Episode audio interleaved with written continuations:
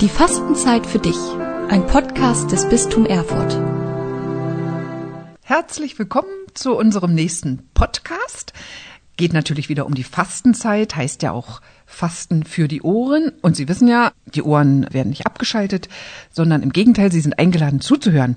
Heute das Thema dreht sich so um die Farben, die liturgischen Farben, die so in der Fastenzeit verwendet werden und auch um die einzelnen Fastensonntage, die ja merkwürdige Namen haben. Manch einer weiß das gar nicht mehr. Invocabit, Oculi. Zu diesem Thema habe ich mir eingeladen Pfarrer Marcellus Klaus. Er stellt sich gleich selbst vor. Hallo Marcellus, wir haben uns lange nicht gesehen und deshalb freue ich mich besonders. Lieber Andrea, ich freue mich auch, dass ich dich wieder mal sehen kann, wenn es dieser Anlass ist. genau. Und äh, bevor äh, du dich vielleicht selbst vorstellst, frage ich dich mal, möchtest du gern einen Tee? Aber selbstverständlich, einen schönen Okay. Tee, genau. Schön Kräutertee? Kräutertee ist immer gut, genau. Wunderbar. Wird dir dann angereicht. Okay, Aber jetzt äh, mich. kannst du dich vorstellen. Ja, mein Name ist Marcellus Klaus. Ich bin hier in der Nähe von Erfurt groß geworden und bin in diesem Jahr seit doch schon 20 Jahren Priester und Pfarrer und arbeite hier in Erfurt in der St. Laurentius-Pfarrei. Das ist die Innenstadtpfarrei mit vier verschiedenen Kirchorten und bin hier Priester, Seelsorger. Und habe auch eine Aufgabe, dass ich äh, nebenbei das Amt des Dechhanden begleite. Das heißt, bis auf die Stadt noch mit schaue, auf die Mitbrüder, Mitarbeiter, Mitarbeiterinnen. Und was so seelsorgliche Dinge hier in der Stadt anbetrifft, dass ich die mit im Blick habe. Also ähm, hört sich schon nach sehr vielen Aufgaben an. Und wo wir gerade bei Fastenzeit sind, also Aufgabenfasten gibt's wahrscheinlich nicht. Nö, nö. Aber die Fastenzeit bewusst erleben äh, bestimmt. Wie kriegst du das unter? Ja, wie kriege ich das unter? Also ich bemühe mich jedes Jahr neu, weil ich mich immer sehr verzaubern lasse durch das Stundengebet und durch die Hymnen, die wir da singen und beten. Gibt's da in der Fastenzeit besondere? Da gibt es, äh, das ist im Gegensatz zum Jahreskreis, das ist dann die, wo es, wo so eine, der Gerechtigkeit und auch andere, auch andere Hymnen, das macht einfach, ist, ähm, ist halt eine andere Zeit auch, ne? Auch andere Okay. Texte. Und da freue ich mich drüber. Das ist so das eine Mal, dass ich bewusst auch im Gebetsleben versuche durchzustarten. Und das ist für mich, da gebe ich dir vollkommen recht, das muss alles am Morgen passieren. Weil sonst am, im Laufe des Tages bis zum Abend hin manchmal dann die Zeit dann wegbleibt. Das ist für mich so eine Art der, des bewussten Begehens der Fastenzeit. Dann gehört für mich dazu, kein Alkohol zu trinken und Okay. auf die Süßigkeiten zu verzichten. Oha, aha. Das mache ich gerne und äh, das ist für mich, ich, ich sage, Fasten ist ja kein Sport, ne?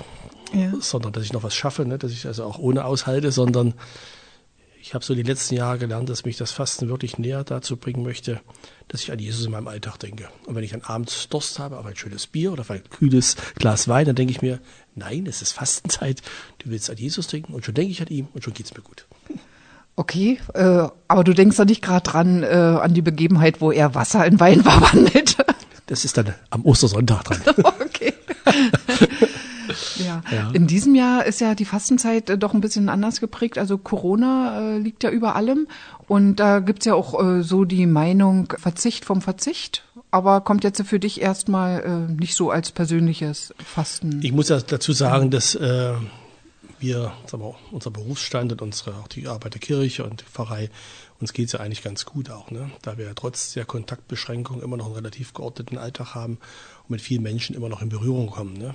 Das ist natürlich dann, und diese Begegnungen sind manchmal sehr schmerzvoller Natur, sicher auch schöner Natur, aber es ist trotzdem eine Bereicherung des Alltages auch. Ne? Das heißt, die Situation, in der ich gerade lebe, ist bedrückend, das ist richtig, das gebe ich recht. Aber sie ist jetzt nicht so, dass es für mich gleich in eine österliche Bußzeit seit einem Jahr ausartet. Ne? Okay. Mhm. Und daher ist für mich schon bewusst auch das äh, Fasten auch ein Punkt, auch in der Vorbereitung auf das Osterfest, das auch zu vollziehen. Also quasi so auch, um, naja, jetzt im übertragenen Sinn so ein Stück von der Passion Jesu so mitzugehen. Genau, so kann man das ruhig so sagen, ein Stück weit sich Zeit zu nehmen für sich selber auch. Ne? Und ich glaube, das hatte die Corona-Zeit auch äh, uns gelehrt. Äh, vieles ist ja auch unwichtig geworden, ne? hat sich ja relativiert auch, ne? auch in unserem seelsorglichen Bereich, wo sich vieles also auch muss ich mal ehrlich sagen, auch nicht zum Schlechten verändert. Äh, und äh, dadurch lernt man auch so die, mit dem Gut der Zeit auch bewusster besser umzugehen und äh, sich nicht treiben zu lassen. Und da ist die Fastenzeit eine gute Zeit, auch diese Dinge in einem zu beobachten, dem gegenzusteuern und zu sagen, ich mache jetzt bewusst ein Zeichen, indem ich jetzt ja, halt bete oder was lese oder einen Spaziergang mache oder einen Besuch mache. Ach, schön. Genau. Ja. Okay, ich hatte ja vollmundig angekündigt, es geht unter anderem auch um die einzelnen Sonntage mit diesen manchmal schwer auszusprechenden Namen. Ich habe mir vorhin die leichten ausgesucht.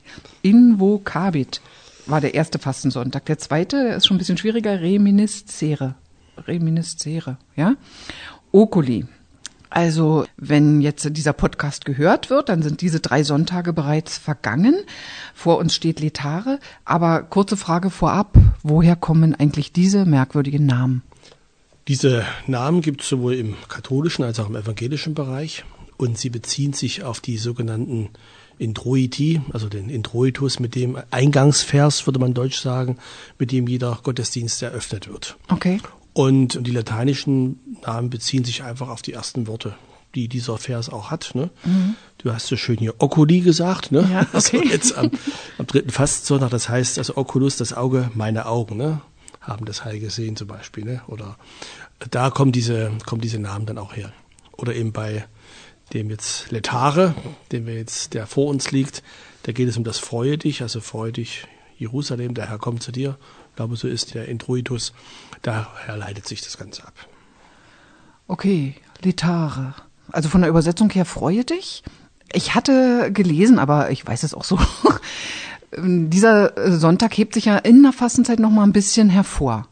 Also ja. er liegt einmal genau in der Mitte der Fastenzeit, aber also auch äh, liturgisch farblich ist er anders. Da bist du eher der Fachmann. Ja, das ist äh, also der Sonntag Letare. Ich sage, das ist die Hälfte der Fastenzeit, da gebe ich dir recht. Und äh, da freut man sich, dass, das, dass man die Hälfte zumindest geschafft hat auch. Ne? Ich gehe ja gerne auch joggen, das ist auch so für mich eine, eine, meine sportliche Aktivität. Wenn ich auf meine Uhr gucke und habe die Hälfte von der Zeit um, die ich machen wollte, die Kilometer, freue ich mich und dann geht's gleich nochmal ein bisschen besser. Okay. Und so kann man vielleicht auch den Sonntag Letare sehen. Ne? Wir haben schon eine Weile jetzt die Fastenzeit hinter uns, vielleicht auch Beschwerliches auch auf uns genommen und jetzt wissen wir, ah, Jetzt geht's sozusagen bergab, jetzt geht's auf Ostern hinzu, jetzt geht's schneller vorwärts und wir können uns freuen, ne, dass wir dem Fest ein wenig näher kommen. Das ist so vielleicht zum Freut euch so eine einfache E-Sitzbrücke. Okay. Zur Farbe her, die liturgische Farbe in der österlichen Bußzeit ist ja das Violett. Und am Sonntag der Tare, so steht es im Direktorium drin, also in dem der Vorgabe, wie die Liturgie zu feiern ist, mhm. für diejenigen, die sich da nicht so auskennen, dass also auch rosa getragen werden kann. Okay, hat das einen bestimmten äh, Grund jetzt? Es gibt verschiedene. Das eine ist, es geht zurück auf einen Brauch, dass an diesem Sonntag der Papst in Rom äh, es pflegte, eine goldene Rose zu weihen. Und äh, die dann später an hervorragende Persönlichkeiten verliehen wurde.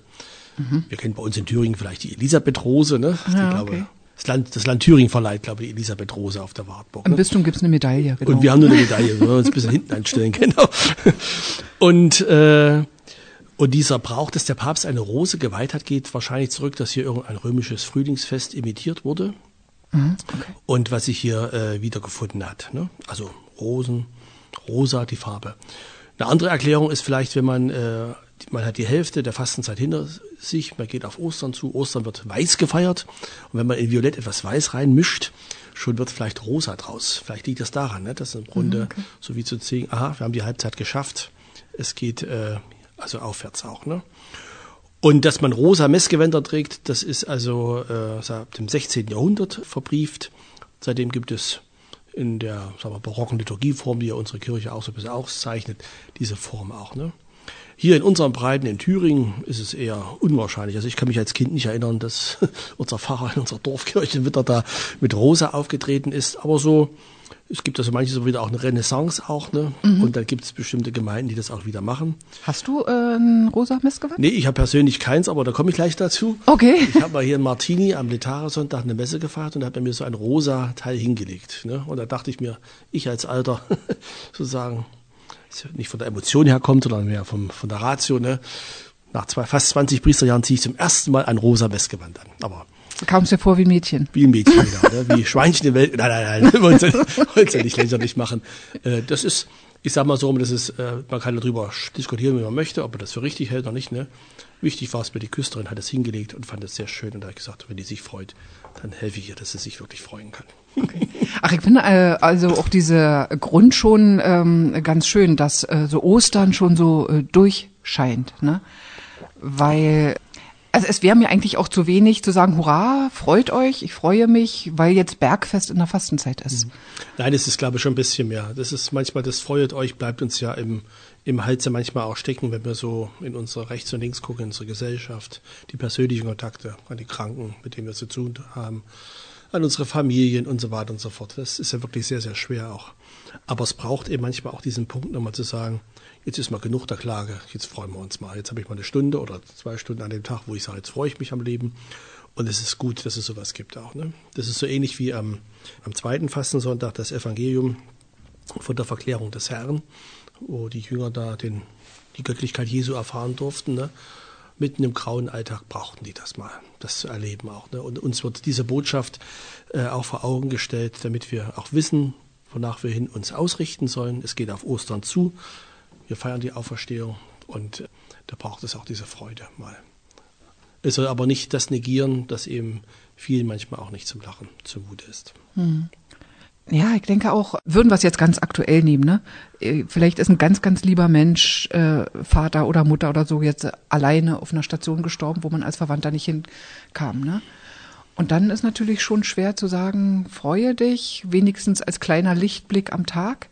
Woran kann man sich festhalten, dass man sagt, doch, es gibt ja einen Grund. Also zumindest für die Christen und selbst als Christin muss ich sagen, es fällt mir manchmal unglaublich schwer und eigentlich muss ich dann schon fast gegen meine Vernunft sagen, doch, es gibt einen Grund. Mhm. Ja, das ist ja das Dilemma unseres Glaubens, dass wir den Grund ja kennen. Ne? Wir wissen, dass Jesus Christus am Kreuz sein Leben hingegeben hat und da jämmerlich zugrunde gegangen ist und gestorben ist. Und wir wissen auch, dass er durch diesen Schmerz, durch dieses Leid, durch hindurchgegangen ist und dann die Auferstehung erfahren hat auch. Ne? Das wissen wir ja. Das ist theologisch, kann man das besprechen. Und also zumindest glauben wir es sehr. Sehr. Wir glauben es ja. auch dran und so weiter. Mhm. Und, äh, und ich glaube auch, dass es in so einer Situation, wo es uns wirklich dreckig geht, auch hilfreich ist, das zu wissen, weil nämlich darin wir in einer gewissen Weise die Solidarität Gottes spüren dürfen, erfahren dürfen. Äh, das ist ein wichtiger Aspekt und da muss man sich auch dran erinnern. Hast du schon mal so richtig konkret, wo du gesagt hast, ja, jetzt habe ich hier die Solidarität Gottes gespürt? Ich denke schon, dass, äh, das sind jetzt keine großen Sachen, sondern vielleicht ein, ein Disput mit jemandem oder wo man mit jemandem im Streit liegt, wo man sich dran erinnert. Oder auch, wo vielleicht eine Sache schiefgelaufen ist oder wo ich selber versagt habe auch, ne? Mhm. wo ich das schon gespürt habe. Ne? Was ich aber noch sagen wollte, ist es eben keine Aspirin, das Ganze. Ne? Also ich sage, werf das nicht ein wie eine Tablette, mhm. und danach ist der Schmerz fort und dann mhm. kommt die Freude, mhm. sondern es ist einfach nur ein Wissen. Und dieses Wissen, das kann mich manchmal eben stärken, dass ich in der in dieser Erfahrung dieses Schmerzes und dieser Einsamkeit eben ich trotzdem nicht aufgebe, nicht verloren gehe. Ne? Das, ist so vielleicht die kleine Feinheit bei der ganzen Sache. Danach, ah, ne? okay. Aber sonst gebe ich dir recht, es ist oft eigentlich eine wirklich große Lehre auch. Ne? Und die eben auch nicht einfach weggeht, ne? die einfach bleibt. Ah, und macht wahrscheinlich auch deutlich, dass man Christsein halt auch nicht alleine leben kann. Ne? Man nee, braucht schon die Gemeinschaft. Also, und wenn man vielleicht selbst in dem Moment den Glauben verliert, zu wissen, der Glaube der anderen trägt mich wie so ein Netz. Also, mhm. ne, dass ich da nicht durchfalle. Ja, ist schön. Hast du schon so Ideen? Ich schätze mal, was du jetzt hier auch gesagt hast, wird auch in deiner Sonntagspredigt jetzt am kommenden Sonntag Letare vorkommen? Oder äh, bist du da noch nicht so Eins nach dem anderen. okay, okay.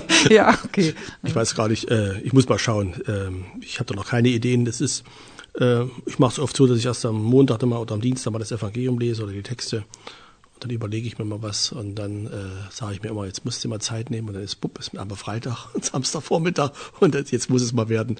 Aber dann kommt manchmal auch der Heilige Geist und hilft das. Also hilft dann. Also so, das finde ich immer sehr tröstlich, wenn ab und an auch der Heilige Geist vorbeikommt ja, in die Dank. Pfarrersstuben, wenn die gerade an ihrer Predigt sitzen. Ja, ja, nee, Gott sei Dank, dass er noch kommt. ja, ich glaube, der hm. lässt sich nicht abhalten. Mhm, genau. Ja, Mensch, da können wir uns doch auf den einmal nicht nur auf den Sonntag freuen, sondern auch so miteinander da die Fastenzeit so zu gehen. Und ich schaue mal auf die Uhr und ja, leider ist die Zeit auch schon wieder um. Aber wenn du noch gerne etwas loswerden möchtest, sehr gerne. Also ich finde es sehr, sehr schön, dass wir, dass ihr das hier vom Seelsorgeamt macht mit dem Podcast. Ich höre das mir auch hin und wieder mal gerne an und ich hatte erst lange gerungen mit mir, ob ich überhaupt komme, weil ich immer so habe so viel zu tun. Aber ich dachte mir, ach nö, da triffst du mal Andrea wieder. Und da kannst du mit ihr mal ein Schwätzchen halten und äh, okay. kann doch über das Medium auch anderen Menschen Mut und Zuspruch zukommen lassen. Man ist ja immer erstaunt, wer das alles hört. Ne? Deswegen Ach ja, bin, ich, okay. bin ich auch gerne gekommen, um dann euch auch zu unterstützen. Auch, ne? Genau, und Mut und Zuspruch, ich glaube, Es- das können wir das alle gerade richtig, richtig gut Die gebrauchen. Streicheleinheiten tut uns allen gut. genau. Nee, Marcellus, ganz, ganz vielen Dank. so, bedanke mich auch. Damit verabschiede ich mich natürlich auch von Ihnen als Zuhörer. Ja, kommen Sie gut durch die Fastenzeit. Freuen Sie sich nicht auf Knopfdruck, aber wenn Ihnen zumute ist und auch wenn es schwer fällt. Und dann schalten Sie ab. Bis zum nächsten Mal. Fasten für die Ohren. Ein Podcast des Bistum Erfurt.